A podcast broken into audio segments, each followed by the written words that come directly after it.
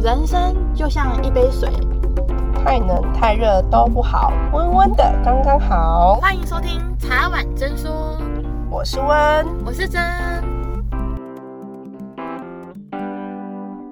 我们今天要讲的主题是情绪勒索无所不在，你也曾经遇过吗？我觉得情绪勒索真的是太常太常遇到了。对啊，他就是无所不在，他其实就是随时随地。在你的身旁，我想先聊聊的是，我觉得情绪勒索的人，他通常会做的某几件事情，就他会使被勒索的人他的价值感比较低，然后会让他有一些愧疚感，说哦，我好像没这样做，好像是我的错，然后会让他有一些安全感上的挑战。我觉得这三个是很经典的情绪勒索的做法。嗯、我们觉得先从爸妈好，我真的觉得爸妈是最常。我问的最常，但是因为我们每天相处，我觉得是最常会情绪勒索的人，因为也是最亲近的人。其实你会发现，情绪勒索往往都是发生在亲密的人，跟你接近的人，绝对不会有一个陌生人来对你情绪勒索，除非那是他绑架你，你在意的人，对，一定是你在意的人，你你认识的人，通常都是这种角色：爸妈、朋友、情人、主管。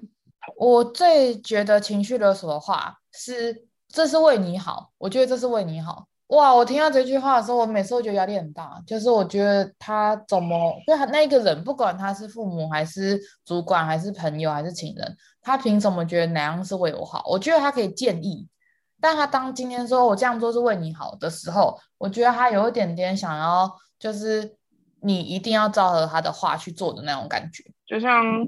爸妈照着他想要帮你做、想要帮你铺的路走，然后就会开始口头跟你讲说：“我是为了你好，你应该要怎么样？你如果你不遵循，你就是不孝子。好啊，没关系啊，不然你就不要回来，你永远都不要回来，好，我就当做没有你这儿子之类的。”我觉得最恐怖的，真的是你跟他讲，就就当做没有你这个小孩啊！啊我养你养了那么多岁，养你二三十岁，然后觉得你现在这样子跟我说你不要。然后我都是为你好哎，会一直拿那个，不然就说哦，你要有孝顺，就我这样对你，你就要怎样回报我。我觉得这个跟文化有关系。我觉得亚洲国家的人比较容易被情绪勒索。我觉得，因为我们是集体主义，我们就会觉得说啊，我们要孝顺父母，然后我们要尊重师长，就算怎么样不合理的要求，大家会觉得说啊，算了，他是爸妈，我们不要，就是我们好像应出就以和为贵。家和万，台湾人最喜欢以和为贵了。家和万。可是我们没有想要鼓励大家说硬要跟别人争取，然后硬要说我就是不听你的话。我觉得是一种互相哎、欸，我觉得所有的关系都是互相尊重为主。觉得要从，我觉得是要从信任跟沟通建立起来。你要去了解你的小孩想要的是什么，那你也要去了解，先去了解你的爸妈对你的期许，为什么会有这样的情绪。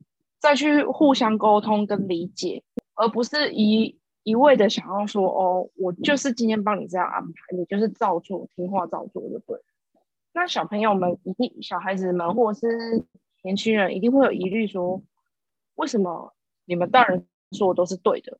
那这个冲突就会出现。那冲突一出现，相对的爸妈一定会用比较严厉的，因为他们是爸妈，他们就是要会拿出权威来对付。所以你就会觉得说，为什么我得被这样的情绪上面绑架？我为什么得接受这些情绪？我觉得还有一个原因，就是因为大家都一直说要孝顺孝顺，然后其实我爸妈常常跟我说，孝心跟孝顺不太一样。因为孝顺的意思好像是哦，你就要顺着爸妈才叫孝，但有孝心不一定顺。嗯、我们自己知道我们有尽到孝道就好了，而不是一定要说哦，你爸妈希望你去做。你不想要的科系或是工作，但你因为孝顺，但是我们的人生是自己的，我们应该要去沟通。嗯、然后我觉得有太多太多的父母是把自己没有完成的梦想加注在小孩身上，他把小孩当做他的附属品。我们讲学才艺来讲。我觉得学才艺这个其实还蛮明显的，其实蛮多我们从看看戏剧也看得到啊，就是蛮多小朋友跟爸妈冲突，对，就是直接破口破口大骂小孩啊，或者是说在在大庭广广众下否认否定小孩的价值，我觉得这也是情绪勒索、欸。哎，我觉得当你去否定他的时候，对我觉得有点那种微，就是我会觉得有那种不不对等的。就当然不是说要跟爸妈对等，对啊、但是我觉得作为人，然后作为是你的人生里面，你应该也有百分之九十九点九九九的参与权吧。当然你可以听爸妈的意见，啊、但是我觉得有太多都是说，我就会觉得你要这样做啊，不然你就滚出这个家。我是你妈哎、欸，我是你爸哎、欸，然后然后你都要听我的啊。嗯你说我是为你好，怎么我吃过的盐都比你走过的桥还多，还是什么类似那种很奇怪的言语？反正我自己是比较少，我爸妈还好，但是有时候也会有类似这样子。当冲突比较大的时候，我觉得父母当自己没有理的时候，就会拿他是父母来压人家。但我觉得如果今天是有道理的话，那为什么不能大家好好讲道理就好？父嗯，蛮多现在的还是有一部分就是说。呃，我就是父母啊，我是生育你、养育你，那你就是要孝顺。我觉得有时候孝顺这个东西也是一种绑，就是绑架把小孩绑成过度孝顺。那当你过度孝顺的时候，小朋友就会说啊，我这样忤逆父母是不是不好？或者是说我应该要顺从着父母吗？然后小孩就很纠结，他就会在内心天人交战的想说，我到底应该要做哪样的事情，还是我应该听我爸爸？然后他又想不过的时候，他会他就会直接从上面跳下来。可是我这边我想聊到的是，有很多爸妈会不同意，就是小朋友的另一半呢。这一点我想问看温妮觉得怎么样？就如果你的另一半他你爸妈，我觉得这是我觉得这是爸妈的通病 就没有任何一个人配上自己的可以配得起自己小孩。我觉得尤其是爸爸，就是爸爸好像都是这样，就是今天小孩子他可能。样样不如人，可是，在爸妈的眼里，他就是一个珍很珍贵、很宝贝的人。那相对的，他也会希望另一半可以带予我、给予我的小孩，比照就是可能像父母一样的好的包容。可是，可是其实你看现在的离婚率那么高，其实我都觉得很难遇得到可以所谓的呃，可以包容你很很长久的人。可是，可是我我我像我觉得我这个我又我又会把它归类成因为爱不够。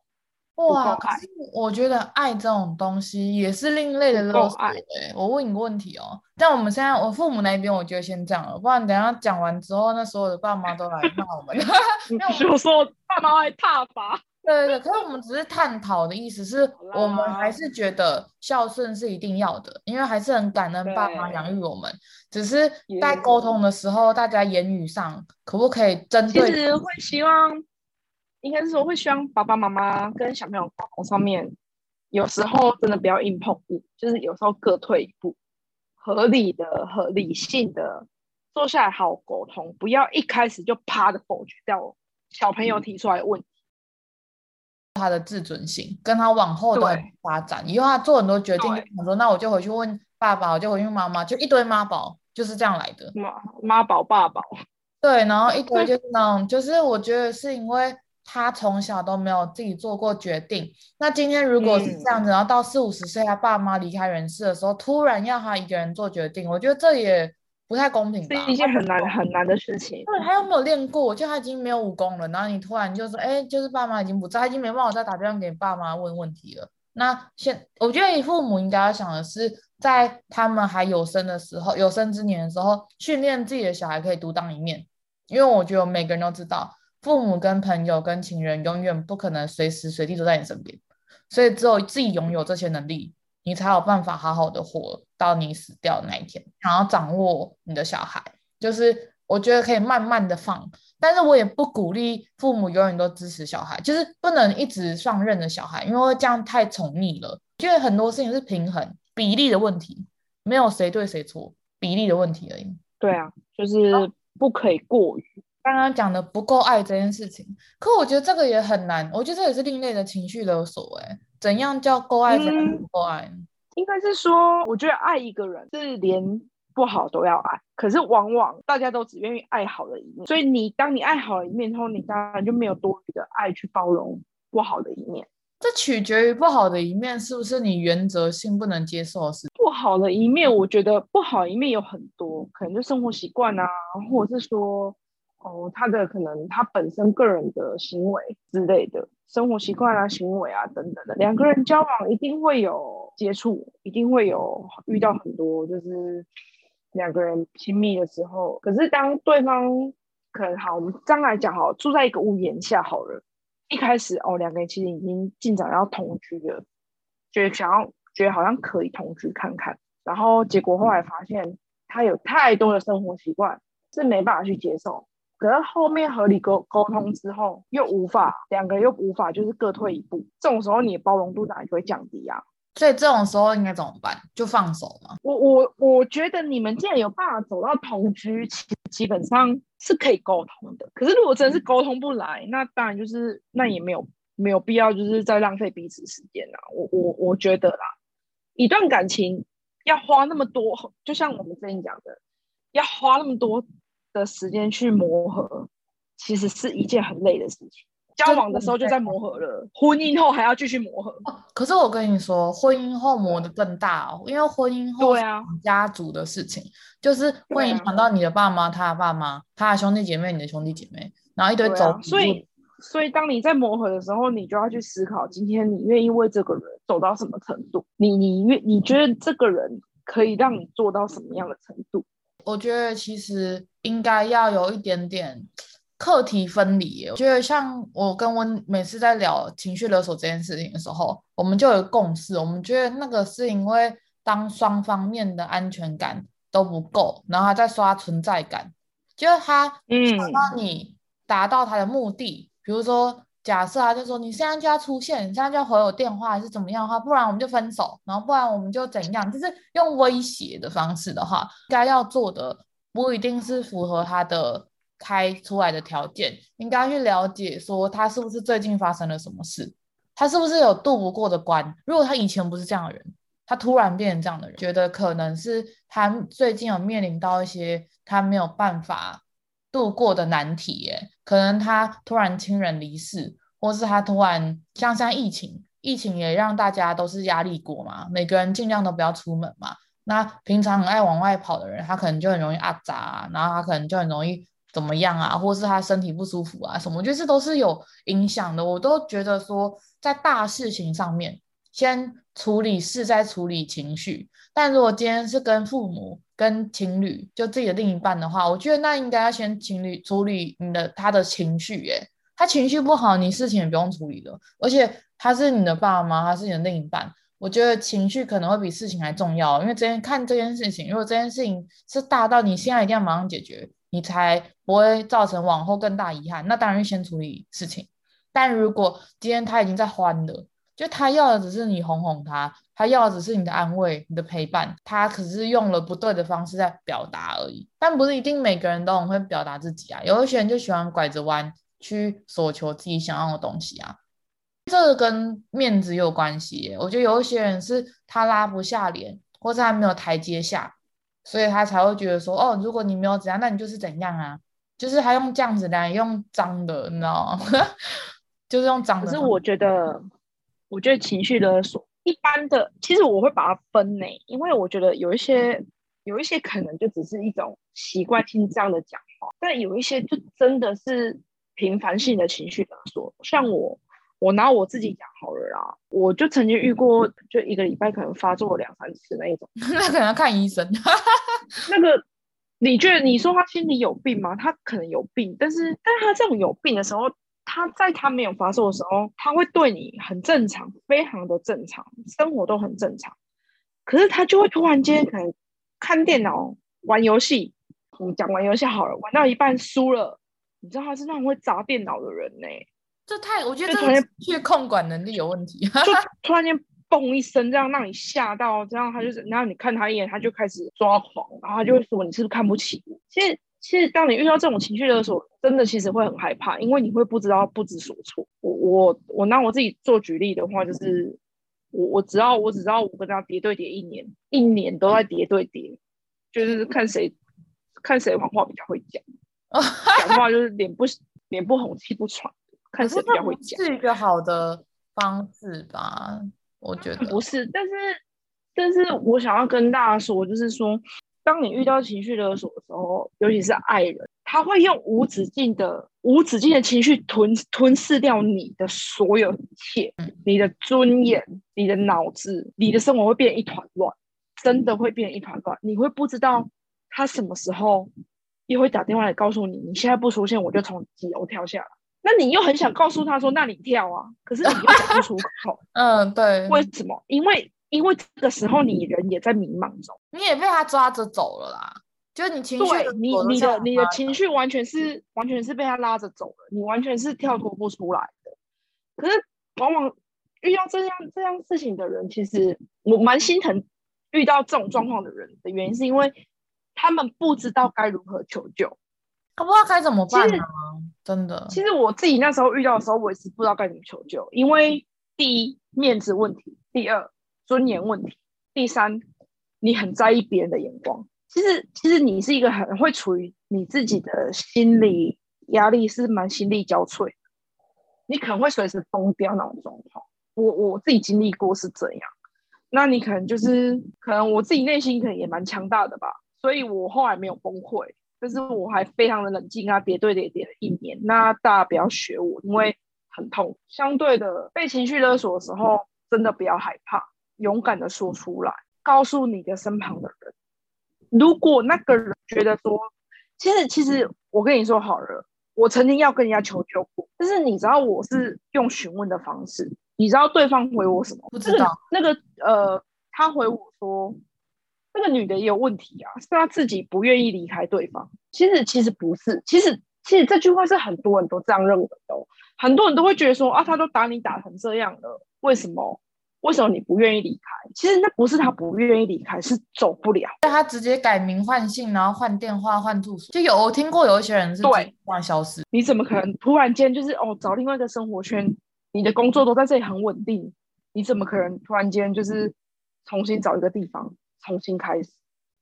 所以，所以当你遇到这样对你讲的人，你也不要气馁，请你真的去找该如何处理的地方。警察局也好，政府也好，去找机构都好，你也可以来跟我们说，因为当你说出来了，你才知道你是可以走出来的，而不是必须要让他一直抓着你不放。你才要最。最可怕就是，最可怕就是他随时打给你，就是跟你说，我现在马上要看到你，如果你不来，我就怎么样怎么样怎么样。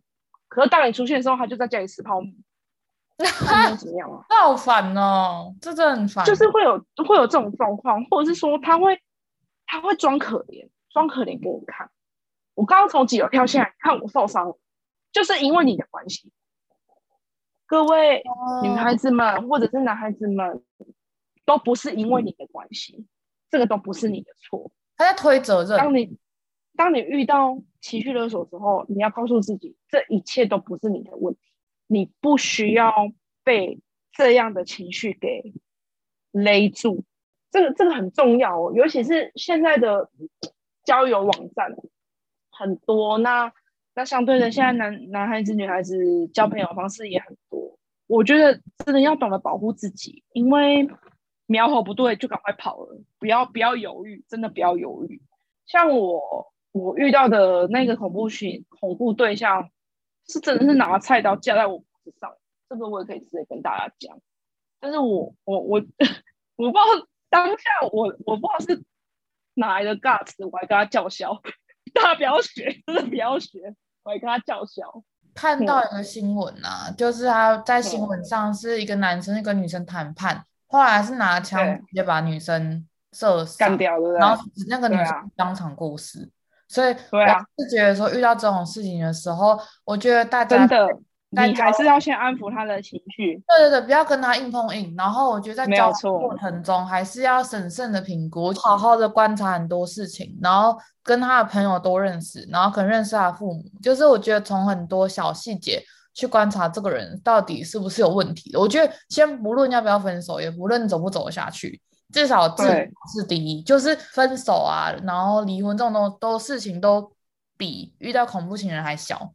我觉得恐怖情人他是可能会毁了一生的那种感觉。其实其实我跟他认识大概几天，大概不到一个礼拜，我就觉得他。但是我发现没办法马上抽掉这个人，因为我那时候也是觉得说，好像也是蛮可怜的，开始多了怜悯心。我告诉你，女孩子就是最最不缺乏的东西就是怜悯啊，母爱大爆发，同情心是不是？同情心是可以干嘛？我跟你讲，同情心不能干嘛，请不要拿你的同情心来。来让别人来对你的情绪勒索，同情对象是要让你值得同情的人，千万不要去同情那些勒索你的人。那时候可能我那时候也年纪比较轻吧，也不太懂，那情绪被勒索，然后就觉得我那时候其实也是处于一个很害怕的状态，就觉得怎么会遇到这样子的，那我是不是很丢脸？哦，其实自卑感会开始作祟。然后你遇到恐怖情人、恐怖对象，你的自卑感会开始作祟。造成这样的关系，这样这样一段事情发生吗？是我的问题吗？那他这样对我是是是因为我对他不好吗？你就会开始自卑自责。各位女孩子们，学聪明一点，苗头不对就走了，真的不要犹豫，不要觉得说他好像很可怜，一点都不可怜。到后面可怜的是你自己。你会发现像，像呃，前会情绪勒索的人，其实有蛮多种行为的，就是你看他，你看他都有的有人都是独来独往。但我没有说独来独往的人有问题哦，就是你会发现，你去可以去观察他的他的生活行为，社交圈，对他的社交圈，你会发现他不太爱喜欢跟人家碰面。可是，可是你看到他在键盘后面又可以聊得很夸张，然后，然后就会讲一些讲一些很奇怪的话，自己自己要懂得去观察，观察完之后自己去理清，说这个这个这一段关系是否继续。那如果真的当当你遇到就是危险的时候，也不要跟他硬碰硬。我我的做法是不好的做法，因为我那时候也不知道是哪来的大志，就是跟他硬碰硬，因为他拿刀架在我脖子上之外，他还拿菜刀砍了我的脚，所以我也还是跟他继续硬碰硬。所以大家不要学，像你遇到这种事情，你就安抚他，安抚完就让自己赶快离开现场，赶快离开，然后去求救。你跟他硬碰硬的下场，只是让他抓狂了。情绪勒索的人有分很多种，但这种病态性的情绪勒索是无法无法控的，你是无法去控控现场或是控当下的状况，你无法控制的。他旁边只要有可以让你让你受伤的东西，他就可以拿来对你对付。对啊，所以我觉得总而言之，还是先建立好自己的自我价值感。我一直都这样觉得。就像刚刚我跟你讲的说，他后来还会怀疑说是不是自己的问题，然后你的自我价值感会变得很低。嗯。所以我都觉得说，刚开始先建立好自己的自我价值感，然后不要遇到任何事情就聊了起，就是做任何事情之前还是要三思而后行。然后如果像遇到温这样的状况的话，我也是建议大家就是。我觉得求救吧，因为我记得警察局还是哪里，他有办法申请保护令，他还是有很多法律上的做法。可是我觉得很多事情是需要求救出来，大家一起想办法的。每一个人都是有盲点的，那一个人遇到这么大的事情，然后如果自己闷着头，然后去思考，有时候大家看不到自己能怎么做，那也会错失很多就是人家可以帮忙的时间。然后有时候我比较害怕。就是面子问题，生命应该比面子还重要。我觉得很多时候，身边的朋友或是父母都会愿意站出来一起帮忙，所有人的力量都会比自己一个人的力量还大。很多时候，我觉得先自己先踩稳，就是你在没有，你在还不需要任何人，你不用父母，你不用你的另一半的时候，你就可以。做好你自己所有的选择，你所有的生活步调或什么，然后你有任何疑问的时候，你再去问那些人，或是你觉得，哎，你可以问你父母，哎妈，你觉得我这样做好不好？那他可能会给你一些建议。我还是真的觉得父母跟另一半或是其他朋友建议还是要听，不要被勒索。我觉得这两个是，就我们完全没有鼓励别人说不听爸妈的，不听另一半的，不听朋友的，只是要选择性的听，不要一昧的盲从，因为。走下就是，如果完全依照的那些人的走法，那走出来的人生不是你的，那是别人的人生。那有一天你把这个操控权的操控感给了别人，有一天你发现结果不是你想要的时候，你又再去怪别人说，哦，那是因为你当初叫我这样做的，你当初觉得你你一定要我这样做什么讲？我觉得双方都不负责任。一个是别人介入了他的人生，他也完全没有吭声的被别人介入，那他也没有尝试过去捍卫自己的人生跟捍卫自己的底线要去处理的。但有一些状况，像温那种状况，那我们就像刚刚提到，我们就没有很鼓励大家用硬碰硬的方式，保全自己是最重要的，然后一定要记得求救。那我相信网络上有很多资料是可以找到正确的管道。正确的求救，大家这件事情是可以一起走出来的东西。那也很希望大家不要遇到这种很不幸的事情。遇到像遇到这种事情，真的不要慌，你脑子要保持很清楚。我那时候脑子，我大概发现后一个多月后，我就发现我的脑子其实保持蛮清楚的状况。所以你的脑子一定要保持很清楚，自己该怎么做，也要懂得真的。真的懂得要伸出手去求、去请别人来帮忙你，不要觉得害怕，因为很多人很害怕说：“哦，我会不会被骂？会不会被笑？”没有，没有，不会。我告诉你，只要你遇到这种状况，没有人会笑你，没有人会骂你，你才是那个受害者啊！为什么还会在受害者身上撒盐呢？所以大家真的、真的、真的要。好好保护自己的生命，要求助对的人，因为我觉得有一些人，这个社会上要看，有一些人会去检讨被害者，还是会有啊，会觉得说，哦，就像印度来讲的话，他们会说，因为你自己穿的很裸露啊，你就是在引诱我们，所以我才说，当然啊，当然还是要慎选啊，所以这种东西大家不要不要被那些自己的情绪影响，不要被对方情绪影响，找正确的道路去解决。解决了，你人生才会开阔，你才会重获自由，重获自由，你人生才会重生。如果你一直都困在里面的话，你真的真的重生不了，而且你会活得很痛苦。我觉得这边最重要的事情就是永远都要改变，去面对那些困难，因为有时候拖着拖着，困难会越来越大，那你会越来越难抽离。那我觉得面对困难其实是一件非常非常非常难的事情，因为。我觉得每个人在成长的路上，一定有遇到很多不如意，或是被情绪勒索，不管是父母，还是另一半，还是师长，还是工作上，我觉得都会有这些状况。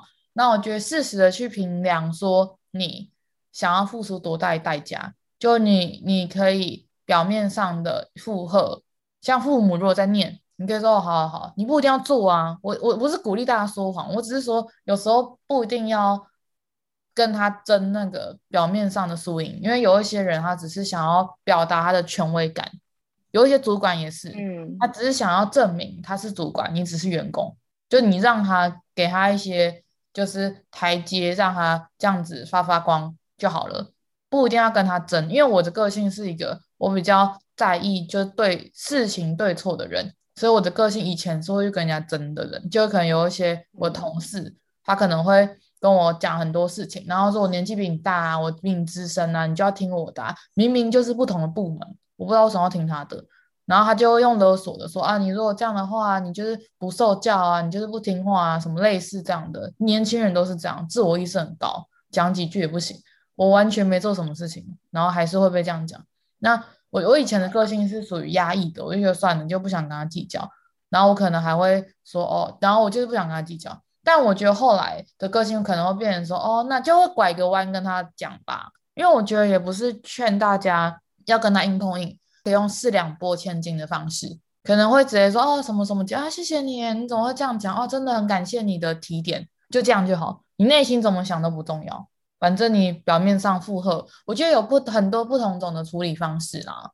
我我相信你也遇到很多在职场上的情绪勒索，上了情绪勒索。主管呢？哦，你今天如果没做完，就不要下班。哦，你这样子后面没办法加薪。哦，如果你如果少就是来公司迟到一分钟，那就扣薪水。你知道我要表达？换老板跟换主管，我觉得情绪，我觉得工作上面情绪这种真是很要不得哎、欸，因为不平等呐、啊，因为你劳资本就超级要超级要不得。我觉得这是一个，也是一个很恐怖的现象，就是你可能就是为了说，哦，为了做好这件事情，就是。哦，自己我可能每天上班上十二小时、十三个小时，然后尽力想要做好，可是可是每天还是要被盯的要死，然后又会讲一些话来来勒索你，导致让你情绪很荡，然后你就会觉得说是你做不好嘛。工作上情绪勒索蛮常遇到这些事情，就是常常被骂，然后或是常常遇到很多不合理的对待，真的是自我价值感越高的人。我的意思不是说要大家去跟对方对呛，我意思是说，像今天如果你对你自己是有自信、是有安全感的人，你。不会因为人家三言两句，像比如说我们举例好了，你没有觉得自己长得很丑，你不会因为一个路人或是一个主管跟你说你怎么可以长那么丑，类似这样，你就会受伤嘛？你应该不会。就如果你够强大的人，你不会因为人家三言两语就受伤。所以我觉得我们没有办法阻绝这些人对我们的情绪勒索，但是我们能做的是让自己变得很强大。所以，当这些人讲的话，提升自己的价值啊。对，他，他讲这些人讲的话，就像擦伤，或是根本你不会受伤，就像你自己有一个保护网，别人跟你讲什么东西都不会撼动你对你自己的价值。那你也不用去求别人，你也我们任何人的价值都不应该是在其他人身上索取的，就是其他人的赞美，我们都很开心。那需要指教的地方或者需要修正的地方，我们也需要修正。但我们都像不倒翁一样，当大家对你有很多不一样的想法的时候，你可以像不倒翁一样左摆右摆，但最终你还是要回归到自己。你可以微调，但是不能大改。我都是这样认为的。我觉得如果自己够强大，不管是去看书、去看 Podcast、去找很多很知心的朋友聊聊，然后去找父母聊聊，就算去找不是情绪勒索你的其他那一群人聊聊。然后我相信大家一定会总归一句很多，总归很多很好的事情。然后很多人甚至会 support 或支持你的想法，证明你是对的。那刚开始在自己的内心不够强大的时候，我会建议大家去找不同的人聊聊，因为你会发现说问题不是出在自己身上。那当你知道自己没有问题的时候，你的自尊心跟你的你的自我认同感就会上升，或是多做一些你喜欢的事情。那当每一件事情都成功的时候，你的自信心会一直一直的往上升。然后这样的时候，你的自我认同就越来越高。因为没有人一出生自我认同感就是高的，我觉得都是都是需要训练的。我觉得温妮应该也是这样觉得吧？因为嗯，其实大家有一个观念就是说，你的价值不应该建立他人身上。我觉得这句话很重要，你的价值感不应该是建立在他人身上。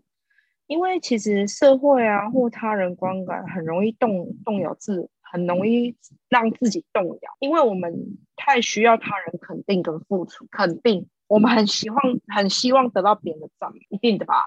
每个人都希望得钱，甚至你会希望说，哦，我我在这个付出上面可以得到回回报啊，肯定啊。但是我们要记得一件事，就是犯错不是职业终点，因为很多人。在工作上面其实很害怕犯错，第一也是怕被骂，再就是情绪勒索问题。那其实犯错了，那我们就面对就好了。那再就是要记得把自我的肯定价值从他人身上搬回到自己身上，只有你才能评价你自己。这句话你认同吧？很认同啊，真的啊，非常认同，对不对？相要相信自我的能力啊，不要让别人左右。左右你自己的思考跟做法，没错，没错。因为我觉得你要当你自我认同感提升之后，你才不会很容易被人家摇摆不定。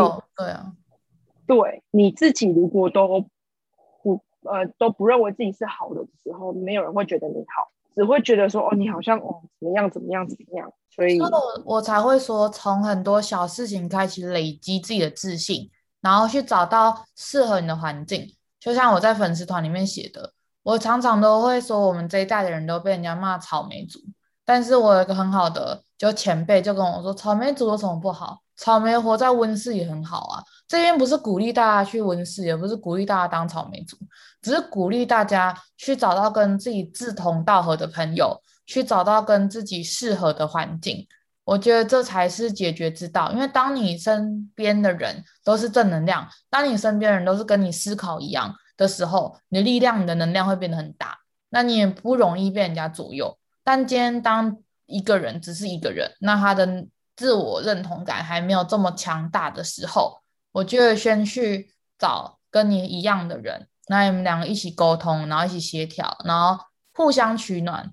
久而久之，你们两个变大火炉的时候，你们就可以独当一面了。因为我相信没有人一出生就可以独当一面，这都是需要训练的。那这都需要很多时间的累积，然后也需要很多事情的发生。就是我觉得每一个人在刚开始都有被情绪勒索过，我自己也有被情绪勒索过。我会觉得说，哎，我这样好像对主管不太好，我好像应该认真做。哦，我那样好像不太好，就会开始怀疑自己。